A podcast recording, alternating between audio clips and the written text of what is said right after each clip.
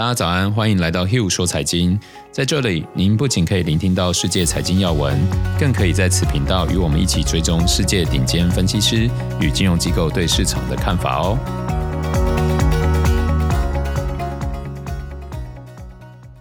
大家早安，我是 Hugh，今天是二月三号，星期三。今天我们先来跟大家一起追踪全球疫情的状况以及疫苗的进展。随着越来越多疫苗开始接种，资源分配的问题，我们也在很多新闻上面看到。在经济 K 型复苏当中，我们曾提到贫富差距扩大，类似的状况似乎也开始出现在人命关天的疫苗上。富有的国家现在以及未来即将拥有的疫苗数量远高过于相对贫穷的国家，情况究竟是如何？就让我们一起来观察吧。我们先从美国来看看哦。从疫情爆发以来，美国已经有两千六百三十万人确诊，四十四万多人死亡。而疫苗的进展如何呢？虽然一月初的时候我们有提到，美国疫苗在分发上遇到一些挫折，但是在那之后的接种速度变得非常的快。每天接种约一百三十五万剂的疫苗，而且到前天为止，美国接种至少一剂 COVID-19 的疫苗人数已经超过两千六百五十万名，高于累计确诊的人数了，可以说是相当正面的里程碑。而目前全球达到这个标准的国家，只有积极参与疫苗测试的以色列、英国还有阿联酋。也因为这样，这些国家接下来的疫情状况将是我们检视疫苗成效的重要指标。尽管全球各大药厂努力生产疫苗，但是数量明显还是不足。既然有的国家接种进度超前，势必就有人不如预期。在 WHO 的声明中特别提到，疫苗分配的情形明显的失衡，富有国家订购大量的疫苗，甚至超过需求的数量，而贫穷国家几乎还没有什么进展。而这个现象似乎也将成为加重经济 K 型复苏的推手。资源越多的国家就会拥有越多的疫苗，对抗疫情的能力就会越好，经济恢复的速度也会变得更快，最终导致富者更富，差距加大。尽管世界卫生组织已经预测到这个情形，在去年第三季就提早组成了 COVAX，试图公平的有效分配疫苗。但目前为止的效果仍然不如他们的预期，因为 COVAX 的资金也是需要富有国家的协助，而目前看来，已有一百八十多个国家加入的 COVAX，订购到的总疫苗量甚至不如一个国家美国。当然，他们的行为其实也相当合理。疫苗快速生产的情况下，效果如何本来就充满很高度的不确定性。所以，能力许可的状况下，许多国家当然都会订购多种疫苗，而且有些疫苗需要施打的并不止一剂，才有足够的效力哦。如此一来，导致他们买入的疫苗看起来就超过需求。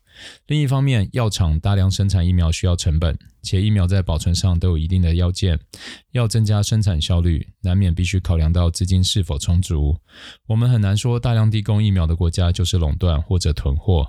虽然包括欧盟、英国近期都受到抨击，被质疑资源过度集中，缺乏公平合作，但我觉得集中化会成为常态。全球经济依赖度与日俱增，先不说运输观光，许多新兴国家不仅是重要的生产国，也是重要的输出市场，牵涉到的产值还有经济规模，其实非常难以估计。所以，就算是基于利益的考量，已开发国家也不至于垄断资源，但是恢复速度的差异，这股趋势似乎已经不可避免。而这显然是未来第二季甚至第三季在投资方针上很重要的考量。成熟国家还有新兴市场的恢复速度将反映在未来的经济状况上，而相对应的进出口产业也是我未来会持续关注的重点。接下来我们就一起来看昨天欧美股市的状况。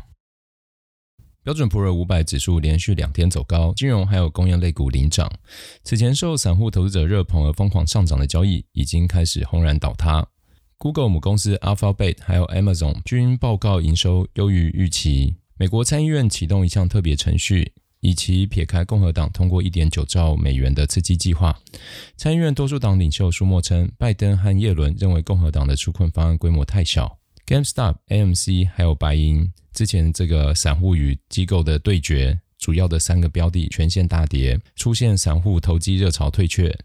GameStop 更是一周以来首次收盘跌破一百美元，市值一下就蒸发了超过两百七十亿美元哦。